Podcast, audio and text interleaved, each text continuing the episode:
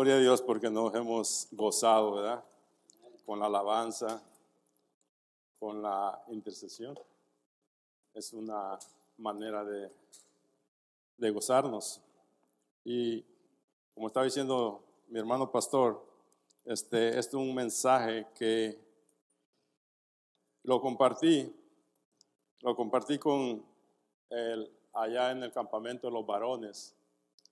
Y, y gloria a Dios porque me permitió hacerlo y ahora me lo está permitiendo aquí también. Y lo voy a compartir con ustedes. Creo que para mí ha sido de bendición esta oración, quizás conocida para algunos, desconocida para muchos, ya que es una oración que está como escondidita en la Biblia. Una oración no es muy, eh, no está allí muy a la vista, ya que esta oración está en un libro donde comienza a describir la descendencia de, la, de Judá. Y allí como sacaditos a ver de dónde, pusieron dos versículos ahí. Dos versículos maravillosos, poderosos, poderosísimos en oración. Y que es, es la oración de Javes. ¿Cuántos han escuchado la oración de Javes? ¿Cuántos han leído la oración de Javes? ¿Sí? Ok, gloria a Dios es conocida para nosotros. Es una oración y, y verdaderamente a Javes en toda la, la, Biblia ustedes no la van a, a, volver a ver ese nombre de Javes, solamente ahí en esos versículos. Y vamos a ir a, no, hay mucha introducción de él, ya que no hay mucha información de Javes, okay, de este varón. Y solamente sabemos que es, viene de descendencia de Judá. Y, y vamos a comenzar. Vayamos a Primera de Crónicas, capítulo 4, y vamos a ir al versículo uh, 9 y 10. Ahí la encuentra. 9 y 10 de Primera de Crónicas. Allí está esta oración, como les digo, sacada, pero es una oración poderosísima. Una oración verdaderamente que abarca muchísimo. Es extensa esta oración, muy extensa. No sé cuántos de ustedes han hecho esta oración o han estado haciendo esta oración. Yo como testimonio les digo, eh, en muchas ocasiones he hecho esta oración. En muchas ocasiones la he hecho porque la he comprendido, lo extenso que es, lo extenso que es esta oración. Y trae allí un mensaje bastante, uh, para muchos, o al menos aquí para la madre de Javes, pues muy doloroso recordar ese parto. Y la escritura en el, en, en el capítulo 4, versículo 9, comienza describiendo, la madre de Javes describe lo doloroso que fue ese parto. Y no se habla mucho, y todas aquí son madres y la mayoría yo creo uh, han pasado por ese momento de un parto y quizás ahora venga a memoria cómo son los partos. Yo he estado en los dos partos de mi esposa, con, de nuestros dos hijos, y verdaderamente, wow, ella estaba sudando, yo también estaba sudando igual que ella. yo creo que ella hacía fuerza y yo también estaba haciendo fuerza, porque yo chorreaba sudor por todas partes. Y, y solamente le tenía agarrada la mano. Imagínense ella que estaba o ustedes, las que madres que han estado en un parto, pueden saber lo doloroso que es. Pero quizás no dice mucho, solamente dice allí que la madre describe ese parto como un parto doloroso. con mucho dolor. Puede haber sido ese dolor, puede haber sido un dolor este, verdaderamente físico del parto, o quizás pudo haber sido algún dolor amoroso. Yo creo que si está pariendo un hijo y quizás por ahí a lo mejor el padre quizás había abandonado a la madre, pudo haber sido. Y el dolor se aglomeró. Para poderlo describir como un parto doloroso, imagínense que está pasando ese parto y quizás el esposo la ha abandonado. El esposo no está con ella. El esposo la ha dejado y viene ese, ese parto. Quizás puede ser también parte de eso, junto con revuelto, como decimos, ¿verdad? Las dos cosas. Y entonces el parto se hizo doloroso. Y, por eso vamos a leer estos dos versículos donde dice, el versículo 9, y Javes fue más ilustre que sus hermanos, al cual su madre llamó Javes, diciendo, por cuanto di a luz en dolor. E invocó Javes al Dios de Israel, diciendo, oh si me dieras bendición y ensancharas mi territorio, y si tu mano estuviera conmigo y me librara, y me, y me librara de mal para que no me dañe. Y le otorgó Dios esa petición. El nombre Javes tiene un significado en hebreo que es dolor. El nombre de Javes, cuando usted, cuando allá en, en, ese lugar, yo traigo mis notas, y en ese, en ese lugar, pues el nombre, el nombre que se le ponía a la persona tenía un significado de lo que representaba, de lo que iba a ser. Si no Jesucristo mismo, si nos damos cuenta, Jesucristo mismo le cambió el nombre a algunos de sus discípulos cuando los estaba destinando para una misión. Así esta madre sabía muy bien que el nombre Javes representaba para ella y para el mundo entero a su alrededor, iba a representar algo, iba a representar sufrimiento, amargura, malos recuerdos, aún para ella misma. Entonces grande era el dolor que había pasado para querer ella recordar de esa manera a este hijo, a este hijo. ¿Cuántos de nosotros tratamos de buscar el mejor nombre para nuestros hijos? Un nombre que nos inspire algo hermoso, algo bonito, ¿verdad? Eso es lo que buscamos nosotros en nuestros hijos. Y yo viendo este nombre, yo me puse a buscar, ah, dije yo, ¿y, mi nombre de dónde me lo sacaron, verdad? Me dio esa curiosidad y, y fui al Google y, ¿qué significa Álvaro? Y, y ya lo había anteriormente, muchos años atrás, lo había medio buscado. Y mi nombre Álvaro significa guardián de todas las cosas. Dice guerrero alfo. Digo yo, mis padres sabían. Yo digo hoy en día, gloria a Dios. Quizás inocentemente mis padres me pusieron eso, pero yo tengo como 18 años o 17 años en el ministerio de intercesión, ministerio de oración. Dios verdaderamente nos conoce desde el, el vientre de nuestra madre. Y no somos lo que dicen que somos, sino que lo que Dios dice y para qué nos va a usar. Este hombre, este, este niño en ese tiempo, yo creo él le pusieron ese nombre, la madre le puso ese nombre, que significa dolor, amargura, tristeza. Relaciónelo usted con lo que sea. Cuando usted ha pasado un dolor en su cuerpo, lo puede relacionar usted con muchas cosas de malos recuerdos.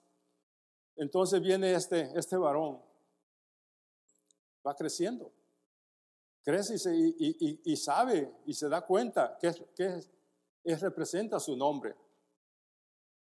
¿Cuál es su identificación con ese nombre cuando lo da a conocer?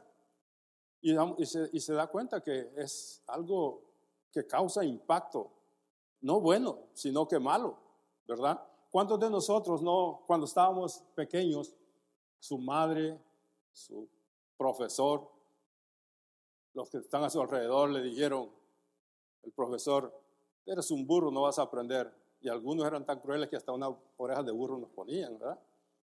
Y crecemos con eso. O nuestra madre nos, nos calificaba con algo. Y hemos crecido con eso. Yo he escuchado testimonios de mucha gente que ahora es adulta, son padres de familia y siguen cargando con eso. Que mi padre dijo que era yo esto, que mi madre decía esto, que mis tíos decían esto de mí y por eso soy lo que soy. ¿Han escuchado eso? ¿Les suena a ustedes en sus cabecitas? A mí me suena mucho. y, así hemos crecido muchos y ahora somos adultos y quizás hemos estado tratando a nuestros hijos de la misma manera. Y vamos por generación en generación dejando esas huellas. Porque no nos hemos podido nosotros sacudir, no nos hemos podido nosotros liberar de esa mala experiencia quizás por ese nombre o quizás por esa mala experiencia de lo que los, las amistades decían que nosotros somos. Pero Javes, este varón, a pesar de todo, él crece, se da cuenta de lo que significa. Y Javes, ¿qué hizo Javes? Dice aquí la palabra. Dice que, en el 10 dice que, e invocó Javes al Dios de Israel. Javes no fue como muchos de nosotros que hemos crecido y seguimos quejándonos que mi padre, mi madre, que mi maestro, esto decía de mí, por eso soy burro, por eso soy necio, por eso no aprendí nada. Y ahora soy lo que decían, porque me lo creí. Javes, cuando reconoció qué significaba su nombre, no fue un hombre que se sentó a llorar a quejarse, a comenzarle a decir a Dios, Dios, mira mi madre cómo me recuerda, mira mi madre cómo quiere recordarme, como un dolor en su vida, como algo problemático para su vida.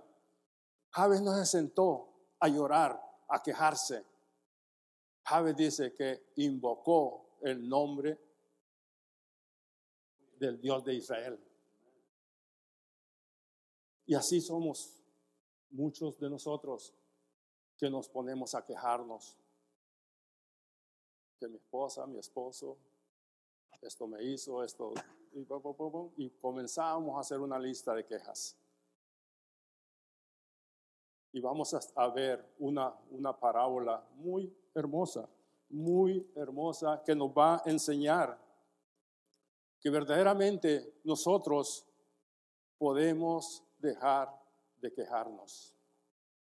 Cuando nosotros nos quejamos delante de Dios, no conseguimos nada. ¿Quién ha conseguido algo de Dios por quejarse delante de Dios? Nadie de nosotros hemos conseguido algo por ir delante de Dios a quejarnos.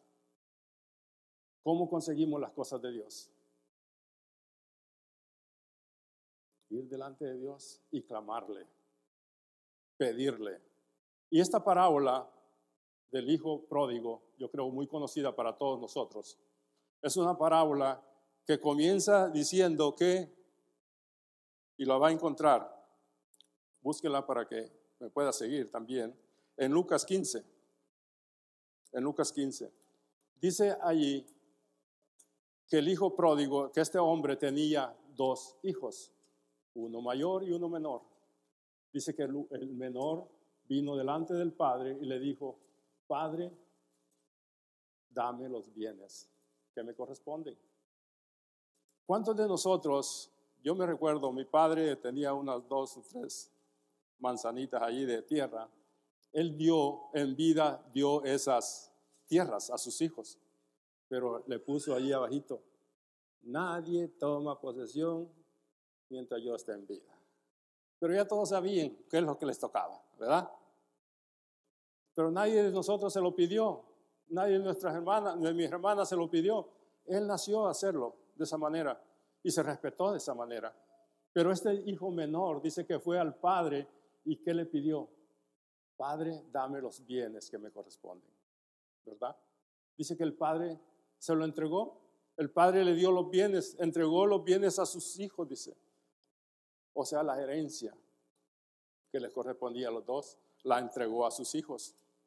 Y viene este hijo, dice que no en muchos días vino este hijo y, y recogió todo. Y dijo, ya tengo todos mis bienes. Hoy es cuando agarro camino. Y dice que agarró camino. Se fue a una provincia lejana. ¿Y qué hizo?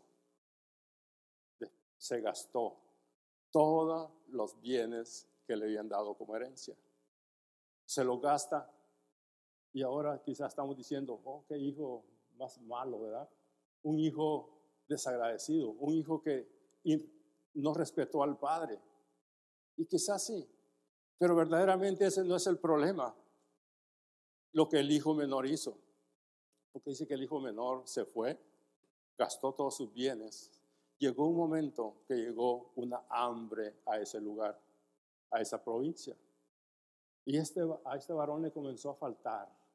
¿Qué le comenzó a faltar cuando hay hambre? Alimentos, comida. Ya no tenía los bienes, ya se los había gastado, ya los había tirado en, en lo que usted se pueda imaginar, en lo peor. Viene este varón, se acerca, dice, a un hombre de la ciudad. Y este hombre le da trabajo y lo manda allá a su finca, a su hacienda. Y le da trabajo. ¿Le da de qué le da? De cuidar los puercos. Tanto era la hambre de este varón que tenía, se le antojaban las algarrobas que los puercos comían. ¿Han visto ustedes comer a unos puercos hambrientos? Yo los he visto. Esos puercos no, no meta las manos usted ahí porque se las comen también. Así son. Me imagino a este hombre con esa hambre y esos puercos y hacen una bulla cuando están comiendo y tiran mordidas para allá y para acá porque no quieren que este otro puerco le quite la comida. Y entonces, así que este varón, los puercos no compartieron con él. No pudo comer ni siquiera las algarrobas que tenían esos puercos como comida. ¿Qué es lo que hizo? Oh, pero se acordó. Y él dijo, yo le digo a ustedes y me lo digo a mí mismo, le digo a todos aquellos que están oyendo, viendo, este hombre, este muchacho, dijo, me levantaré, ¿verdad? Me levantaré. Y se recordó que en la casa de su padre hasta los criados tenían abundancia de pan. Tenían abundancia de pan. ¿Cuántos de nosotros estamos pasando hambre espiritual? ¿Cuántos de nosotros estamos en una crisis, en una necesidad? Y estamos pasando esa hambre espiritual y no nos podemos levantar. Hoy es cuando, donde el Señor nos dice, levántate, recuérdate quién es tu Padre. Recuérdate que tu Padre tiene pan, tiene una mesa servida para ti. Y ese Padre te está esperando. Ese Padre no se ha olvidado de ti. Quizás tú te olvidaste de Él, te alejaste de Él. Pero este varón dijo, me levantaré e iré con mi Padre, porque allá hasta los criados comen bien. Y yo aquí no tengo para mi estómago. Y dice que él se levantó. No solamente lo pensó, se levantó, caminó hacia el Padre y él tomó una decisión. Arrepentirse. Cuando nosotros nos hemos alejado, yo no sé de qué usted se ha alejado de las cosas de Dios, quizás de leer la palabra de Dios, de tener comunión con el Señor de meditar en el Señor. Ha olvidado el compañerismo con su padre. Y está alejado. Y está viviendo esa vida loca que el mundo ofrece. Y quizás anda en droga, en alcohol, prostitución, anda robando, qué sé yo. aquel que está en la casa, aquel que está en su hogar y está escuchando este, este mensaje. Los hijos de Dios regresan a su casa. Los hijos de Dios no se quedan picoteando el suelo como los polluelos. Los hijos de Dios miran hacia arriba como las águilas. Los hijos de Dios tienen una casa donde el Padre los está esperando. Este hijo viene arrepentido y le dice al Padre, yo voy a regresar a la casa de mi Padre y le voy a decir, Padre, he pecado contra el cielo y contra ti. Ya no soy digno de ser llamado tu hijo. Vení arrepentido. Si tú regresas arrepentido a la casa de tu Padre, tu Padre te recibe. Tu Padre te recibe y tu Padre te vuelve a abrazar. No importa, no importa que tan revolcados vengamos en la porquería donde hemos andado. Al Padre lo que le interesa es que tu hijo regresó. Que su hijo no se quedó revolcándose en el lodo, en la miseria, en el alcohol y en la droga sino que ese hijo se acordó de que tenía ese padre. Y ese padre lo tienes tú. Ese padre lo tengo yo. Ese padre no jamás te va a echar afuera. Él no te va, dijo, no te va a decir, vení sucio, vení apestoso. ¿Qué dice que hizo el padre cuando dice desde lejos lo vio venir al hijo? El padre está puesto en el camino por donde tú te la gastes. El Padre siempre está viendo ese camino porque tiene la esperanza y la fe que ese hijo es hijo de Él, que Él es su Padre y ese hijo va a regresar a la casa de su Padre. ¿Qué hizo el Padre? Le dijo, hijo, estás apestoso, Dice que cuando vio venir a ese hijo, ¿qué hizo el padre? Se le echó al cuello. Lo abrazó, lo besó, lo recibió.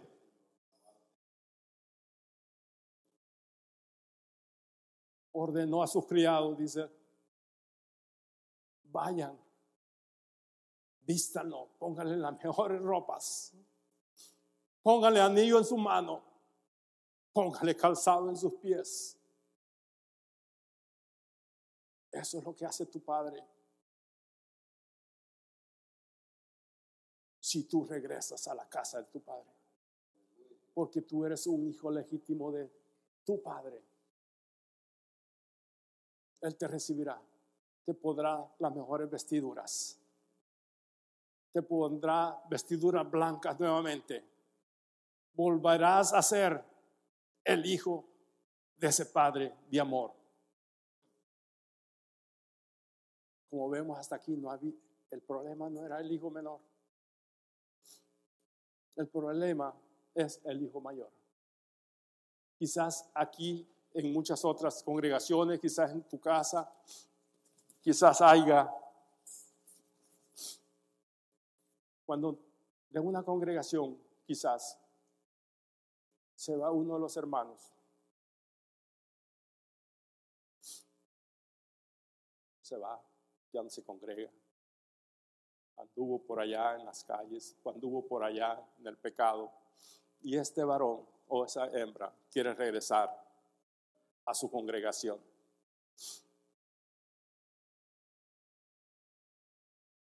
Muchos se molestan muchos no le quieren recibir. Muchos lo quieren hacer a un lado. El padre, no, ni el padre echó afuera a su hijo después de todo lo que había hecho. Mostró el amor. Como congregación también nosotros tenemos que mostrar ese amor. Cuando uno de sus hijos, de nuestro Padre, regresa al templo, a la casa de Dios. y regresa.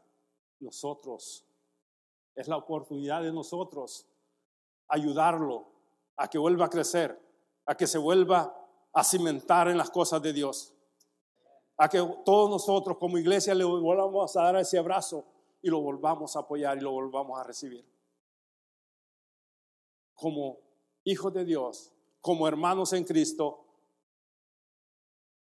yo les exhorto, hagámoslo. Una, en algún tiempo se nos presenta esta situación.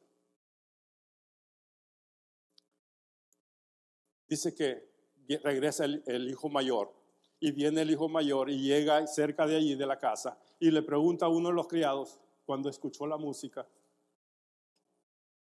¿qué pasa aquí? ¿Qué es esto? ¿Qué es ese ruido en la casa de mi padre? Y dice que el criado le dijo, tu hijo menor, tu hermano menor ha vuelto. Su padre, tu padre se ha alegrado tanto que está haciendo fiesta. Lo ha recibido, está haciendo fiesta. Están danzando. Ha hecho matar el becerro gordo. Wow, qué hermoso padre. Qué hermoso Padre tenemos. Ha hecho matar ese becerro gordo. ¿Qué hizo él? ¿Qué hizo el hijo mayor? Hizo su berrinche. ¿Verdad? Hizo su berrinche. Comenzó a, a enojarse, a reclamar. Javes no reclamó. El hijo mayor comienza a reclamar, se comienza a enojar. Dice en el versículo 29, versículo 29, que cuando el padre sale, ¿verdad? Llega a rogar a su hijo, hijo, entra, hijo, ven. El hijo mayor le comienza a reclamar al padre y dice, en el 29 dice, no sea que después que haya, dice, puesto el, el cimiento, perdón, ando en otra, 15-29, estoy en el, ok, dice el 29, dice, más él respondió, dice, dijo al Padre, he aquí, tantos años te he servido, no habiendo, no habiéndote desobedecido jamás. Y nunca me has dado ni un cabrito para gozarme con mis amigos. Wow. ¿Saben que en aquellas,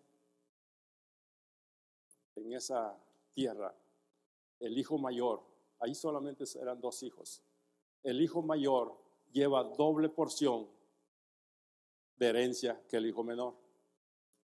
Doble porción el padre le dice, vemos allí en el 30, dice, pero cuando vino este, dice, tu hijo, que ha consumido tus bienes con rameras, has hecho matar, dice, para él el becerro gordo. Él entonces le dijo, hijo, tú siempre estás conmigo y todas mis cosas son tuyas. El padre le dice al hijo mayor, todo lo que tengo, todo lo que quedó en mi casa, te corresponde a ti, hijo. Ha estado a tu disposición. Y el hijo mayor se está quejando por un cabrito para habérselo comido con sus amigos, para disfrutar con sus amigos, para hacer fiesta con sus amigos. ¿Cuántos de nosotros no nos hemos dado cuenta que nuestro Padre tiene todo para nosotros. Lo tiene todo. No, tenemos que pedirle al Padre. El Padre lo tiene todo. El Padre no le da aquel que necesita, sino que al que pide. Este Padre lo tenía todo. El Hijo, me imagino que lo sabía. Lo podía solo agarrar. Era de Él pero no lo hizo. Nunca le pidió al padre ese cabrito, pero ahí está quejándose. Le dice, te he servido, toda mi vida te he servido, pero ni siquiera un cabrito me has regalado para gozarme con mis amigos. Muchos de nosotros quizás vamos a tener una sorpresa cuando lleguemos allá al cielo con nuestro Padre. Porque quizás muchos de nosotros no hemos aprendido a pedir nuestras bendiciones. Muchos de nosotros no hemos practicado pedir esas bendiciones. Hemos creído, sí, que Dios, que nuestro Señor Jesucristo se fue al cielo a hacernos morada para cada uno de nosotros. Y estamos seguros, y ojalá que así sea, que estamos seguros una casa en el cielo. Quizás muchos, después que nos muestren la casa, la mansión que tenemos en el cielo, nos van a llevar a, una bodega donde cada uno de nosotros tenemos una bodeguita allá en el cielo. Quizás muchos de nosotros vamos a ser sorprendidos que esa bodega cuando se abra, ahí va a estar llena de todas las bendiciones que usted no clamó aquí en la tierra. Dios quiere que nosotros clamemos nuestras bendiciones. Él espera el clamor de su Hijo, clamando esas bendiciones, porque quizás muchos de nosotros vamos a tener esa sorpresa allá en el cielo, que nuestra bodega va a estar llena de todas las bendiciones y te va a decir nuestro Padre, Hijo mío, esta bodeguita era tuya cuando tú estabas en la tierra, pero ábrela. Oh, pero está llena son de todas las bendiciones que tú no clamaste en la tierra. ¿Cuántos están clamando la bendición de su Padre aquí en la tierra? ¿Cuántos tienen comunión con el Padre todos los días? ¿Estamos clamando? ¿Estamos pidiendo esas bendiciones? ¿O lo hacemos de vez en cuando? Pero si quizás todos los días nos quejamos. Mis hijos no me, no me obedecen, mis nietos, mi esto, mi lo otro, mi mamá, mi papá, mi, hermano, mi sobrino, y, y hacemos una lista. Pero nunca venimos y ponemos esa necesidad delante de nuestro Padre. Y viene, ¿por qué les digo? Que verdaderamente Dios no da al que necesita, sino que al que pide, al que clama, Dios le da. Vamos a ir a, Mateo 7, 7, 7. Dios nos dice ahí, pedid y se os dará, buscad y hallaréis, llamad y se os abrirá, porque todo aquel que pide recibe, y el que busca halla, y al que llama se le abrirá. ¿Qué hombre hay de vosotros que si su hijo le pide pan, le dará una piedra, o si le pide un pescado, le dará una serpiente. Pues si vosotros, siendo malos, sabéis dar buenas dávidas a, vuestro, a, a vuestros hijos, cuánto más vuestro Padre que está en, el, en los cielos dará buenas cosas a los que piden, no a los que necesitan. Dice a los que piden, no a los que necesitan. Muchos decimos, pero si Dios ya sabe mis necesidades. Y esa es la mentira del diablo que juega la mente de todos nosotros, los creyentes, los cristianos, los que decimos creer en un Dios todopoderoso, en un Cristo verdadero. El diablo juega ese papelito en nuestra mente y dice, si tu padre ya, ya sabe lo que tú necesitas, tú no necesitas pedir, y no que tu Padre todo lo sabe, que todo lo puede. ¿Cuántos han oído eso en su mente? No se necesita pedir. El diablo le ha funcionado esa mentira.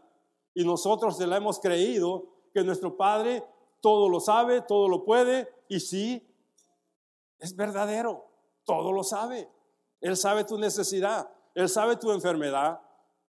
Él sabe cuántos de tu familia no han venido a los pies de Cristo porque nosotros no le hemos hablado del Evangelio. Él sabe perfectamente de qué pie pero nunca le hemos pedido en oración esa necesidad. Él quiere que nosotros le pidamos. Si nosotros le pedimos, Él nos da. Él es grande y maravilloso. Por eso la, palabra de, nos dice en, en Javes, nos, nos, está diciendo que nosotros, dice que Javes vino y invocó. ¿Qué es lo que pidió Javes? Pidió, primeramente pidió, Dios dice, e invocó Javes al Dios de Israel, diciendo, oh, si me dieras bendición.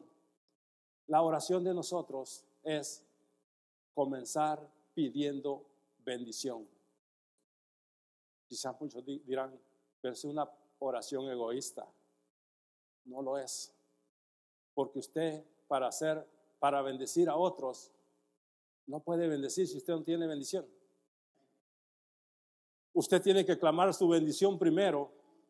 Nadie puede dar de lo que no tiene. Clamemos bendición sobre nosotros primero.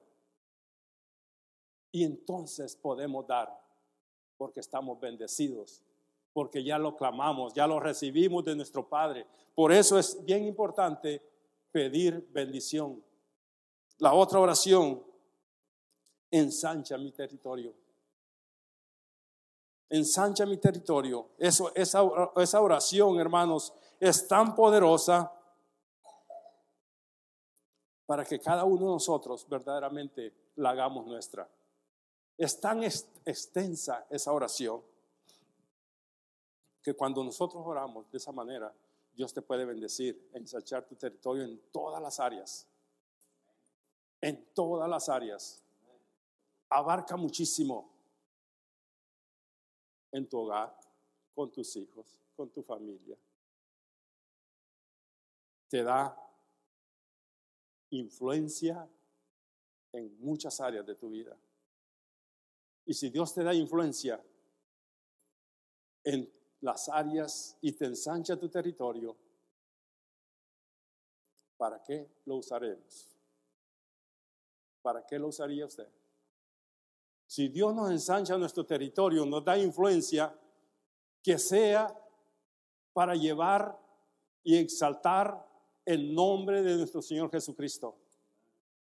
Que sea para llevar el Evangelio a esos lugares donde hay oscuridad. Que sea para hacer bendición en mi trabajo, bendición en mi hogar, bendición con mis hijos, bendición con mis para tener influencia y llevarles el evangelio a mis padres quizás, a mi madre, a mis hermanos, a mis sobrinos, a todos aquellos, mis familia. ¿Quién de aquí no tiene un familiar que no ha conocido a Cristo? Yo creo que ninguno. Creo que todos tenemos algún familiar que necesita escuchar y necesita conocer el Evangelio de Dios.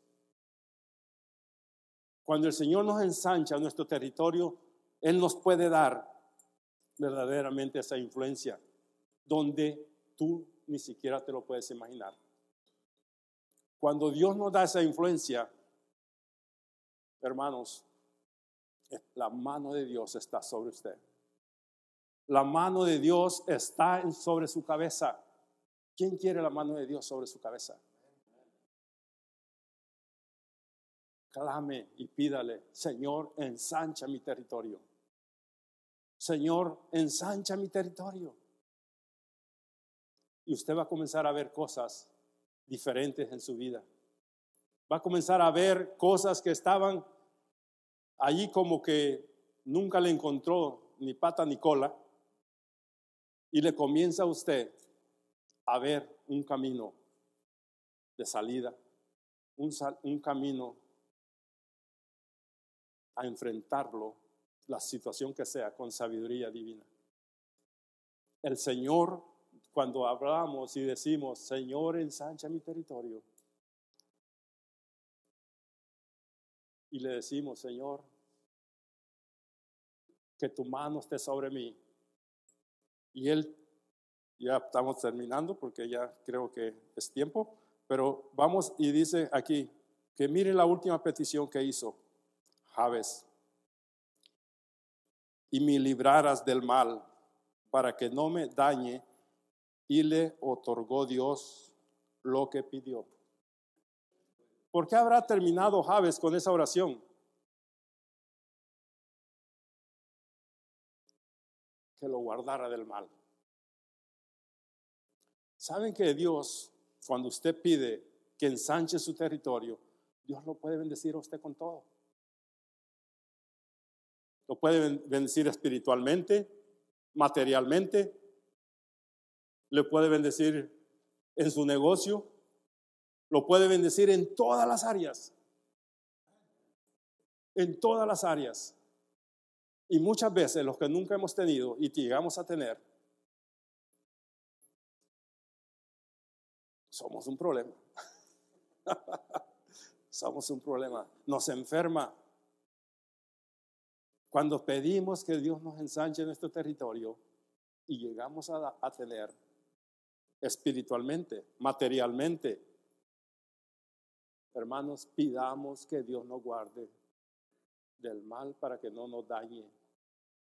Porque puede venir en nosotros egoísmo, soberbia, altivez en nosotros. No hay cosa más horrible tener altivez en nosotros. Porque verdaderamente la altivez, wow, destruye. Destruye al hermano, destruye, destruye nuestras amistades, nos destruye a nosotros mismos. Oh, don Álvaro.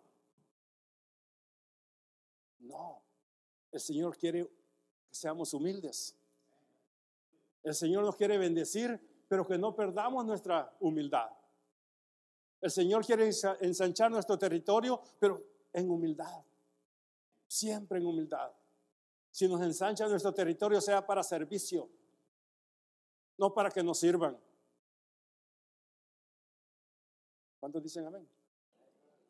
Gloria a Dios. Es hermoso, hermanos, cuando vemos que Dios nos está ensanchando nuestro territorio y estamos teniendo influencia, pero mi influencia está sirviendo para el crecimiento de otros. No, mi influencia no que no sirva para aplastar a otros. Que mi influencia sea beneficiosa para mi congregación,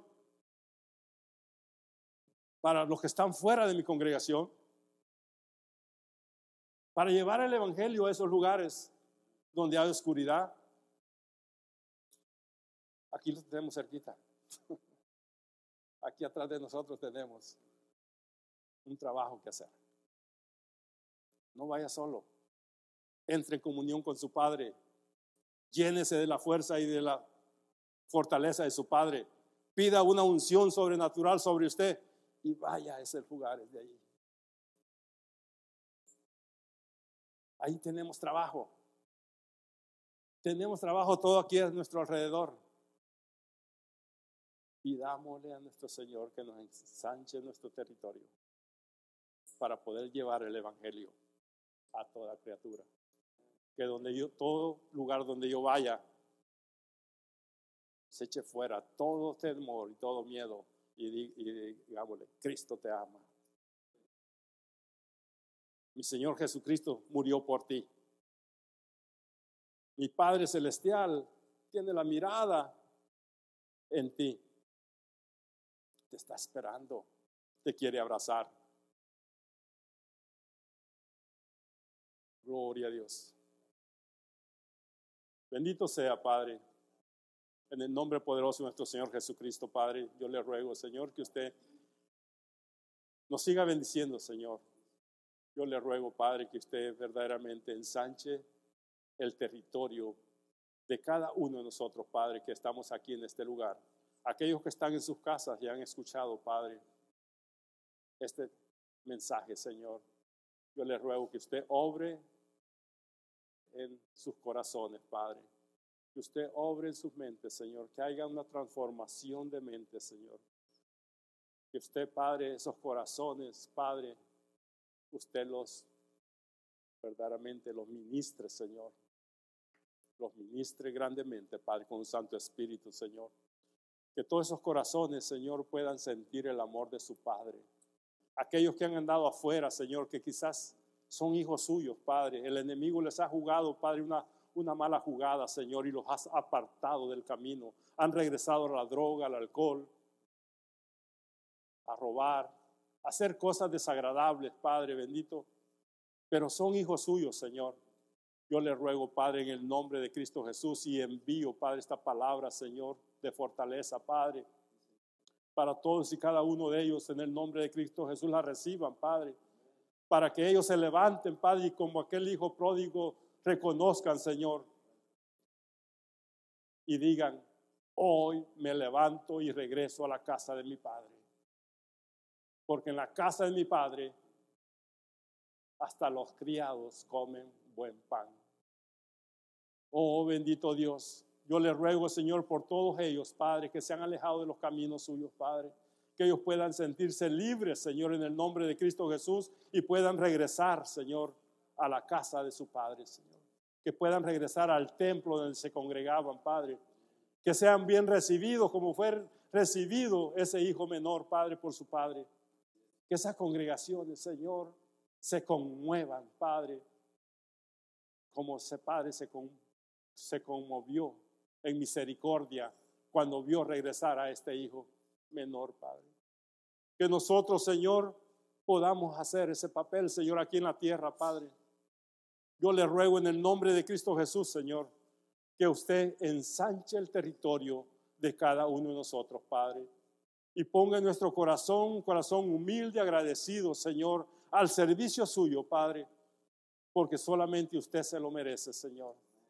Padre, en el nombre poderoso de nuestro Señor Jesucristo, Padre, este lugar, Señor, lo hemos llamado casa de oración, Padre. Porque hemos visto, Señor, de la manera poderosa que usted se ha movido, Padre. Hemos visto, Señor, cómo usted va ensanchando el territorio de esta congregación, Padre. Bendito sea, Señor. Bendito sea en este lugar, Padre.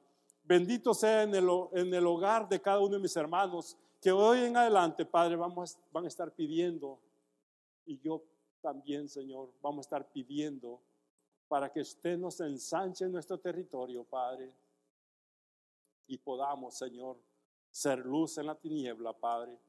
Podamos, Señor, alcanzar almas perdidas para Cristo, Padre. Yo le ruego, Señor, en el nombre poderoso de nuestro Señor Jesucristo, que usted siga obrando, Señor, en el corazón de cada uno de nosotros que se ha escuchado este mensaje esta mañana, Padre. Bendito sea, Señor. Gracias una vez más en el nombre poderoso de nuestro Señor Jesucristo.